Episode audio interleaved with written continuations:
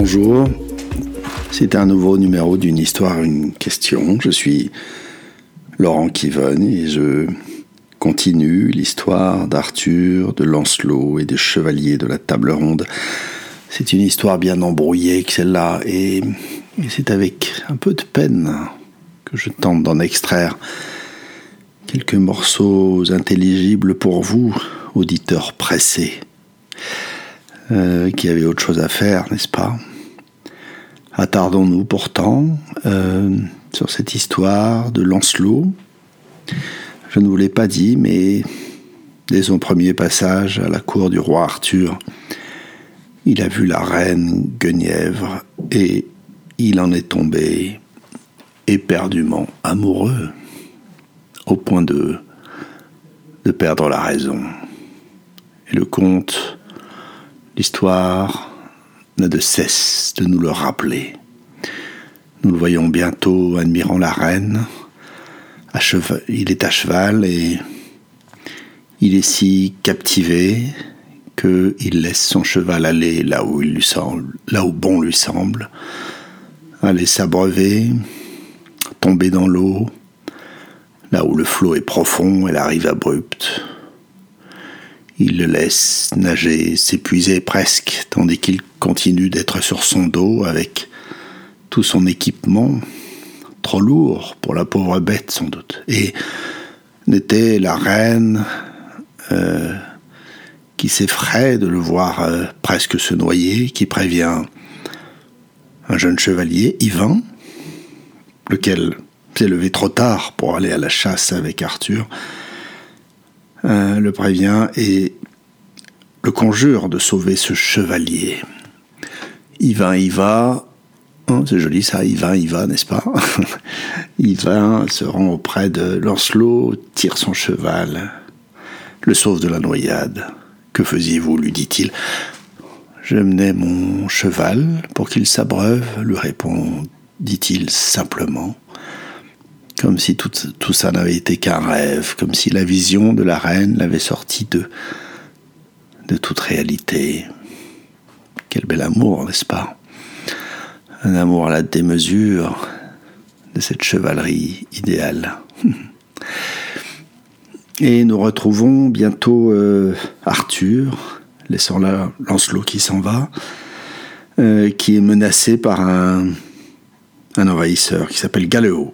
Gallo, un chevalier fameux, immense, très grand, très puissant, charismatique, on dirait aujourd'hui, qui va d'abord sommer Arthur de lui remettre ses, terres, lequel va refuser, lui livrer bataille, le battre, et, chevalerie oblige encore, lui accorder une trêve d'un an puis le combat reprend, mais cette fois Lancelot, qui avait disparu, pour des raisons que je vous épargnerai, euh, Lancelot qui avait disparu réapparaît en chevalier noir et fait merveille au point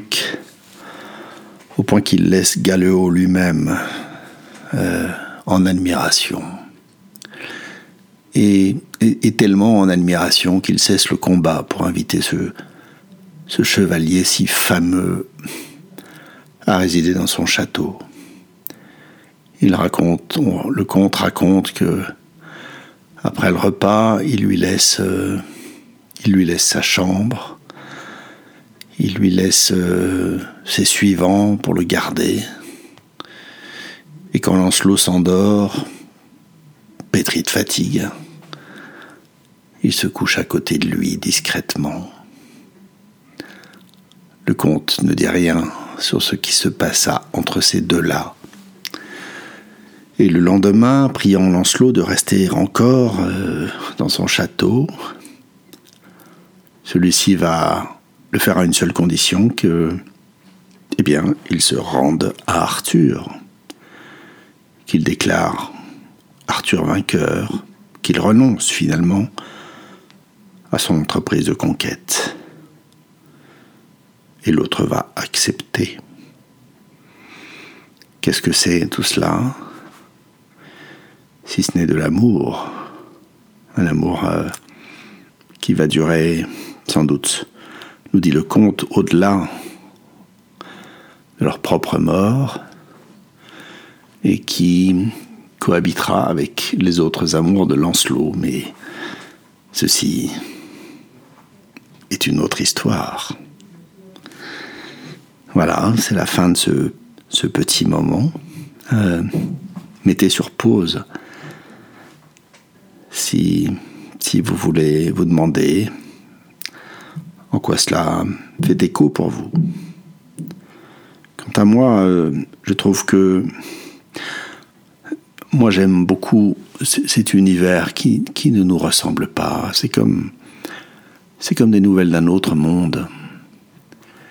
Et je trouve très, en tout cas ça m'inspire beaucoup que de voir que ces gens font des choses qui les dépassent complètement. Cet homme qui manque de se noyer alors qu'il est plongé dans l'admiration d'une femme, cet autre qui admire ce chevalier, qui sans doute l'aime d'un amour euh, dont on ne sait pas la nature, d'ailleurs, peu importe, au point de renoncer à toutes ses conquêtes, à toute son entreprise du moment.